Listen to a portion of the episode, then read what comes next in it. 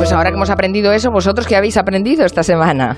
Pues yo, Carmen, sabía que China tenía proyectos de, de, canales alternativos ¿no? para el comercio marítimo, este de Nicaragua que no llegó a salir, pero he estado leyendo esta semana sobre el canal Kra, que es otro en, en el norte de Tailandia, en el Golfo de Tailandia, para unir el Pacífico y el Índico y así sortear todo el estrecho de Malaca, porque veían los chinos que por ahí no pasan muchos barcos, y es otro de esos proyectos históricos que, que China quiere llevar adelante, pero nunca, nunca llega a ello que cambiaría mucho la geopolítica del comercio marítimo, pero yo no había oído hablar sobre ello. En plan, No, pretenden tampoco. atravesar todo Tailandia, como se hace con Panamá y otros estrechos. Qué interesante. ¿Y tú, Blas, qué has aprendido? Pues yo he aprendido algo que me ha puesto bastante de mal humor, Carmen. Eh, he descubierto en la prensa, lo he leído hace unos días, que la mayor parte de las aplicaciones que se utilizaron durante la pandemia para dar clase a los niños pequeños que estaban eh, confinados en casa, que no podían ir al colegio, eh, después vendieron los datos de los niños a empresas de publicidad. Es decir, los datos de, bueno, pues de uso de, la aplicación, de sexo, de cuánto tiempo estaban conectados. Como ya sabemos que hace Facebook o Twitter o Instagram con, nos- con nosotros, que somos adultos, pero también con los niños. Esto es una investigación que ha sacado Human Rights Watch en 49 países y afecta a 160 aplicaciones diferentes y la mayor parte de ellas, como digo, han jugado a este comercio un poco perverso de vender datos personales de los, de los alumnos que son menores, que son niños. Qué fuerte. Así que, bueno, también para que nos lo miremos, por si, espero que no haya otra pandemia, pero si viene otra cosa de estas, que miremos muy bien en qué empresas y, y- y con quién confiamos a nuestros niños en este tipo de cosas. Bueno, sería un consejo general, no hace falta que venga Sí, otra pandemia, es un luego. consejo en general. Pero ¿eh? yo Sí, creo sí. que hubo una, una- una necesidad imperiosa y muy urgente de proveer a la gente de ese tipo de herramientas. Hmm. También, por ejemplo, pasó con Zoom y otras cosas. Pero luego, claro, nos damos cuenta de lo que tiene de contrapartida, ¿no? Qué interesante. Esta semana ah, nos ha preguntado un oyente por Rodolfo Hernández. Quizá el nombre no le suene mucho. Eh, es el candidato que ha sorprendido a todos pasando a la segunda vuelta de las elecciones presidenciales en Colombia. Vamos a escucharle y ahora nos sorprenderemos todos. Hola, ¿qué tal? Soy un oyente colombiano aquí en Madrid y quisiera saber qué piensan de que un candidato tan particular como Rodolfo Hernández haya llegado a la segunda vuelta de las presidenciales en, en Colombia. Un abrazo y muchas gracias. Gracias por tu pregunta. A ver, contadnos cosas de este Rodolfo Hernández que nos van a poner, me parece, los pelos de punta. A ver, yo le doy la razón al oyente con lo de que es un candidato bastante peculiar, ¿no, Carmen? Porque digamos que, que este hombre, Rodolfo Hernández, encarna perfectamente lo que es el, el prototipo de candidato mm, populista, ¿no? Salvando esas distancias, digamos que guarda ciertas similitudes con Donald Trump, con Berlusconi, y antes en la oficina comentábamos hasta con Jesús Gil, yo llegaría a decir, ¿no? Porque su nombre eh, es un empresario, ¿no? 77 años, que hizo fortuna en el sector inmobiliario, luego porque se presenta a sí mismo como un outsider, ¿no? Que busca luchar contra la corrupción de, de ese establishment político, cuando este hombre fue alcalde de Bucaramanga, una ciudad bastante importante en Colombia, y tercero porque ha basado su estrategia de campaña en el uso de las redes sociales, principalmente de TikTok, y es muy interesante cómo las ha, las ha usado, ¿eh? porque lo han proyectado todo como un hombre del pueblo, se grababa en su cocina, en su casa. ¿Qué pasa? Que la retórica anticorrupción al final es una de las claves del ascenso de, de Hernández, que se postula y es uno de los... O sea, Petro lo tiene bastante complicado con él y puede que sea el futuro presidente de, de Colombia. Aunque no deja de ser irónico, Carmen, que este hombre tenga abierta una causa por presuntas irregularidades en la adjudicación de un contrato público a una empresa vinculada con su hijo, ¿no? cuando fue Ah. alcalde de Bucaramanga. Ah. Pero él lucha contra la corrupción. Sí, sí. ¿Qué pasa? Que ni siquiera además sus salidas de tono han, han minado su popularidad, porque este hombre, por ejemplo, tiene un- una anécdota bastante eh, graciosa y entre comillas, y es que se declaró fan de Adolf Hitler, así en una entrevista, aunque él rápidamente después mm, dijo que había sido un lapsus, que quería referirse a Albert Einstein, pero me parece que hablar de un judío alemán y Hitler y confundir uno con el otro es... Eh, sí, qué confusión más tonta. Claro. Es- ese gran filósofo alemán Adolfo Hitler o algo Claro, así. y fue como- yo, yo cuando lo escuché dije, madre mía, la cosa es que este hombre se ha convertido en el candidato anti- antisistema y eso es un problema gordo para Gustavo Petro, que era el líder de izquierdas favorito, ¿no? Porque eh, este hombre al final encarna el voto de protesta contra la derecha tradicional, pero también un poco el de la izquierda. Y lo que estamos viendo es que es probable que atraiga los votos antipetristas, es decir, la gente que no quiere que Gustavo Petro gobierne, pues vota a Hernández por descarte, ¿no? Para los conservadores colombianos, pues cualquier opción es mejor que un gobierno de, esa izquierda de Petro que lo asocian prácticamente a la guerrilla. La clave será pues ver si Petro puede contener esa remontada atrayendo un poco a los votantes de centro. Pero vamos, el centro eh, a, su, su, mayoría ya ha dicho que se va con Rodolfo Hernández. Entonces, ojito porque este hombre a lo mejor da la sorpresa en dos semanas. ¿eh? Madre de Dios. Tenemos un Trump en Colombia. Sí, sí, sí. Además es que todos eh, responden al mismo patrón, ¿eh? No, no, se presentan como antisistema para capitalizar el voto del descontento de la gente que va en contra del statu quo, pero ellos han vivido del sistema y no solo eso, sino del sistema cuando lo han podido corromper. Eso también pensaba con sí, Y luego son, hace, pues eso, propuestas un día una cosa y a la semana siguiente, si no funciona, la otra, ¿sabes? Sí, Ahora, que, que, utilicen TikTok y lleguen al público a través de redes sociales es como para pensárselo, ¿eh? Se ha demostrado, Carmen, que ha cogido los temas que más preocupan a los colombianos y para cada tema ha adoptado en su programa electoral la opción que más popular es para la población. Claro. Pero hace un año proponía cosas opuestas. O sea, realmente no tiene una ideología definida, simplemente va un poco en función a lo que la gente demanda. Y, y, eso tiene mucho que ver con lo que tú decías, Carmen, de las redes. Porque al final, si tú haces, como hizo este hombre, un hilo de Twitter con las principales preocupaciones y qué medidas tomaría él, ¿no? Al final, la gente lo que va a ver es una captura de lo que este señor ha puesto sobre esa medida que le importa, pero no va a ver el resto. Claro. Entonces eh, funciona un poco en esas, esas dinámicas de pues, utilizar las redes para que vayan moviéndose de un, de un, lado a otro. ¿no? Es bastante curioso analizar un poco el, uso de las redes en este perfil, sí, sí. Populismo de manual, en fin. Que sí, y además es que está teniendo eh, rentabilidad electoral en muchos países y también en Europa, ¿eh? lamentablemente. Vamos a, mirar a, a, Europa siempre con esa mirada puesta a Ucrania, porque bueno, la situación se está no se está complicando, digamos que no se está resolviendo, porque complicada ya lo es desde el minuto uno, ¿no? Eh, hay, muchas cosas que, deberíamos repasar. Este lunes, por ejemplo, la Unión Europea confirmó su aprobación del embargo al petróleo ruso aunque con excepciones que afectan a Hungría. Mm, eh, digamos que priorizaron el que hubiera un acuerdo de los 27 a hacer em, un, un, acuerdo de máximos, ¿no? El acuerdo fue de mínimos. ¿Y en qué consiste esta, este acuerdo? Claro, porque recordemos que no se puede tomar una decisión como esta si no hay unanimidad. Y, Hungría hasta ahora ha ejercido un poco de, bueno, pues de, contrapeso al resto de países y ha puesto más pegas que otra cosa, ¿no? Con el tema este. ¿En qué consiste la medida, el, el embargo? El embargo petrolero, eh, de hecho, solamente es una de las medidas que se han propuesto eh, en este sexto paquete de medidas, que también incluye, por ejemplo, excluir del sistema SWIFT de intercambios bancarios a Sberbank, que es el banco más importante de Rusia, ya era hora, y también, por ejemplo, sancionar a los responsables directos de los crímenes de guerra que se están produciendo en Ucrania. Y en el tema del embargo de petróleo, lo que se busca es cortar el, transporte de, crudo ruso a través de barco, que supone dos tercios de, todo el que se comercia desde Rusia hacia Europa. ¿Qué significa esto? Que el que se queda excluido, el que, el que todavía se puede comerciar, es el que llene por oleoducto, es decir, por la tubería directamente desde Rusia. La clave de esto es que hay un oleoducto que se llama el oleoducto Druzhba, que cruza desde Rusia, pasando por Polonia, Alemania y países del centro de Europa, eh, que es realmente el que nos da la clave de lo que, lo que pasa aquí.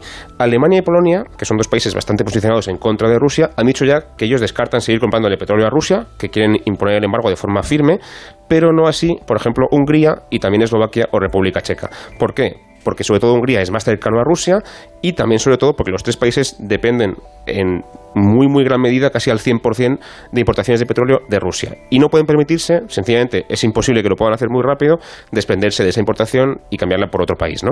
Así que como tú decías, solución de mínimos, empezar a imponer sanciones desde ya, pero no para todos igual, ni tampoco tan rápido como se esperaba, por ese problema que tenemos de dependencia energética con Rusia, que lleva mucho tiempo ahí eh, coleando. Bueno, la pregunta es que esta vez han conseguido ponerse de acuerdo los 27, pero yo no sé hasta qué punto hay esa unanimidad o se puede mantener mucho tiempo esa unanimidad en la Unión Europea. Es que ese es uno de los temas, además, mmm, yo con el caso de Hungría lo, lo, llevo dando vueltas desde que empezó toda esta crisis, porque al final mira que se habla de este hombre como el caballo de Troya, ¿no? Y es de, de Putin, pero esto que ha pasado mmm, de, del petróleo y el gas, lo que nos demuestra es que en el fondo Hungría tiene una capacidad de presionar muy, muy grande, ¿no? Entonces ya sabemos que, que en la Unión Europea, para los oyentes que no, que no lo sepan, hace falta unanimidad entre los 27 para poder adoptar las decisiones. ¿Qué pasa? Que, que todo este jaleo que se ha formado con el embargo, pues imagínate lo que puede pasar pues, cuando nos enfrentemos a cuestiones como, como el gas, ¿no? Entonces yo desde mi punto de vista y el análisis que hago es que lo que estamos viendo durante estos meses es que las grietas dentro de la Unión Europea Son cada vez más grandes. La institución funciona, pero los estados estamos viendo cómo empieza a haber unos roces, hay unos roces que antes eh, estaban latentes y ahora empiezan a surgir. ¿no? Hungría pues sigue mostrándose como ese caballo de Troya, como decía, de Bruselas, por su cercanía con el Kremlin. Que esto evidentemente ha deteriorado enormemente sus relaciones tradicionales con los países del Visegrado, es decir, otra brecha que se ha abierto en este, que puede favorecer a Bruselas, pero es una brecha, ¿no? Con Polonia, por ejemplo, que ahora mismo encabeza el ala dura de la Unión Europea contra Rusia.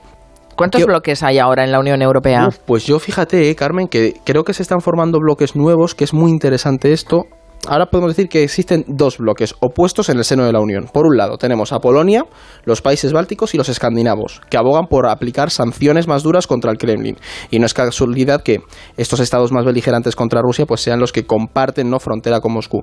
Y luego está el bloque liderado por Francia y Alemania, que están adoptando una posición pues más negociadora, ¿no? con Putin para rebajar las tensiones. Y aparte, hay un pequeño grupo, más bien un solo país, Hungría, que pone más pegas que aportar. Es decir, todas estas discrepancias pues dificultan mucho la aplicación y el alcance de las sanciones. De momento, ¿qué pasa? Que Rusia ha conseguido aguantar.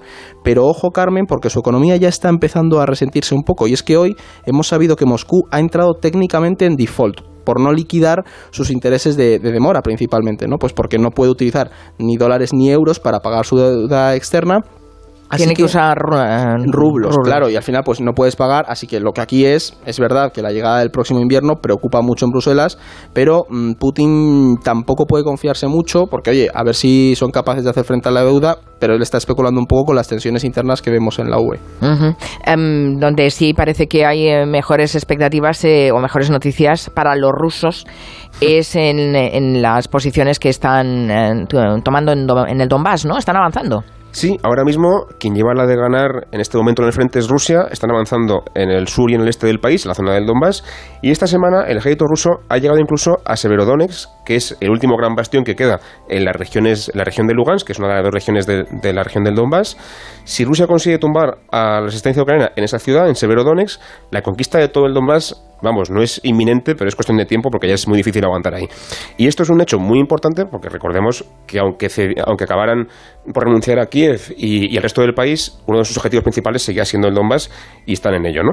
Eh, es por ello, y esto también me preocupa un poco personalmente, que ya hay voces en Occidente, Carmen, que sugieren la posibilidad de que Ucrania ceda territorios a Moscú, es decir, que renuncie oficialmente a Crimea y al Donbass para parar la guerra. Esto es problemático. En primer lugar, porque Zelensky, que se ha hecho un nombre a nivel nacional y también internacional como el líder de la resistencia, no puede permitirse políticamente de repente de un día para otro decir, vale, nos rendimos, quedaos con toda esta parte del país, que es como un 20%, es una, es, una, es una salvajada, ¿no? Para empezar, porque habría gente dentro de su propio gobierno y de la nación ucraniana mucho más nacionalista que él, que se lo echaría en cara y podría incluso quitarle del poder. Y sobre todo, la segunda parte, y es más grave todavía, es cómo podemos nosotros saber que premiando a Rusia con este trocito de Ucrania del Donbass no va después a, pedir más cosas. Si ellos se dan cuenta de que con la fuerza pueden reclamar y conquistar el territorio, igual dentro de seis meses o de un año o dos años dicen, oye, es que ahora queremos un poquito más de Ucrania o un poquito de Georgia y no tenemos forma de pararles porque ya les hemos dado ese premio antes, ¿no? Así que esta opción que se plantea como una opción buena para parar la guerra a corto plazo eh, no es tan buena idea quizá a largo plazo. Y Carmen, aquí por ejemplo surge también ese punto, lo que mencionabas de los nacionalistas, pensemos en qué puede ocurrir en esos territorios que se anexionen con los, las milicias o regimientos que queden allí si se sienten traicionados y tienen armas que les están llegando a Ucrania. Es decir, te puedes encontrar con una atomización y grupos nacionalistas que quieran continuar ese, ese combate. ¿no? Entonces hay que saber bien que no sea percibido como una claudicación, sino como una negociación entre ambas partes. Yo creo que es la única solución que tiene. Es muy difícil, creo claro. no, los ucranianos no quieren, ¿eh? Claro, ese es el Complicadísima la, la situación, muy difícil. Vamos a hacer, eh, dadme dos minutos y después nos contáis este viaje del ministro de Asuntos Exteriores chino por las islas del Pacífico. En Onda Cero, Julia en la Onda, con Carmen Juan. Según la OMS, una de cada seis mujeres afronta problemas para tener hijos. Por eso junio es el mes mundial de la infertilidad. Y en IBI queremos sumarnos a esta iniciativa, ofreciéndote durante todo el mes la primera visita totalmente gratis. Este junio cumplir tu sueño de ser madre empieza en IBI. Pide ya tu cita en IBI.es. IBI, donde nace la vida. Desde que tomo Flexium en articulaciones no paro. Ruta por la sierra, paseos en bici, jugar con mis nietos. Flexium con manganeso mantiene mis huesos y me siento ágil. Flexium de Pharma OTC. El día en que Línea Directa nos descubrió el valor de ser directo, todo se iluminó. Ser directo es quitar intermediarios para darte los mejores seguros al mejor precio, solo si nos llamas directamente o entras en nuestra web. Si te cambias, te bajamos hasta 150 euros el seguro de tu coche. Y además ahora te llevas un seguro a terceros con coberturas de un todo riesgo con franquicia. Nunca sabrás si tienes el mejor precio hasta que vengas directo a lineadirecta.com o llames al 917-700-700. 917-700-700. El valor de ser directo. Consulta condiciones. ¿En qué capítulo de tu vida estás ahora? ¿Quieres hacer una reforma o cambiar de coche? ¿Tus hijos ya necesitan un ordenador para cada uno? ¿O quizás alguno ya empieza la universidad? ¿Habéis encontrado el amor y buscáis un nidito? En Cofidis sabemos que dentro de una vida hay muchas vidas y por eso llevamos 30 años ayudándote a vivirlas todas. Cofidis, cuenta con nosotros. ¿Nervioso? ¿Desanimado? Tranquilo. Ansiomed con triptófano y vitamina B6 contribuye al funcionamiento normal del sistema nervioso. Y ahora también Ansiomed Noche. Consulte a su farmacéutico o dietista. En la Fundación A3 Media acercamos a niños y jóvenes el valor de la comunicación, acompañándolos en su desarrollo para que aprendan a comprender y gestionar correctamente la información que los rodea. Fundación A3 Media. Hagamos juntos una sociedad más crítica y libre. En Securitas Direct hemos desarrollado la primera generación de alarmas con tecnología Presence que nos permite actuar antes de que una situación se convierta en un problema, porque con nuestras cámaras de seguridad con análisis de imágenes podemos protegerte mejor. Anticípate y descúbrelo en el 900-272-272 o en securitasdirect.es.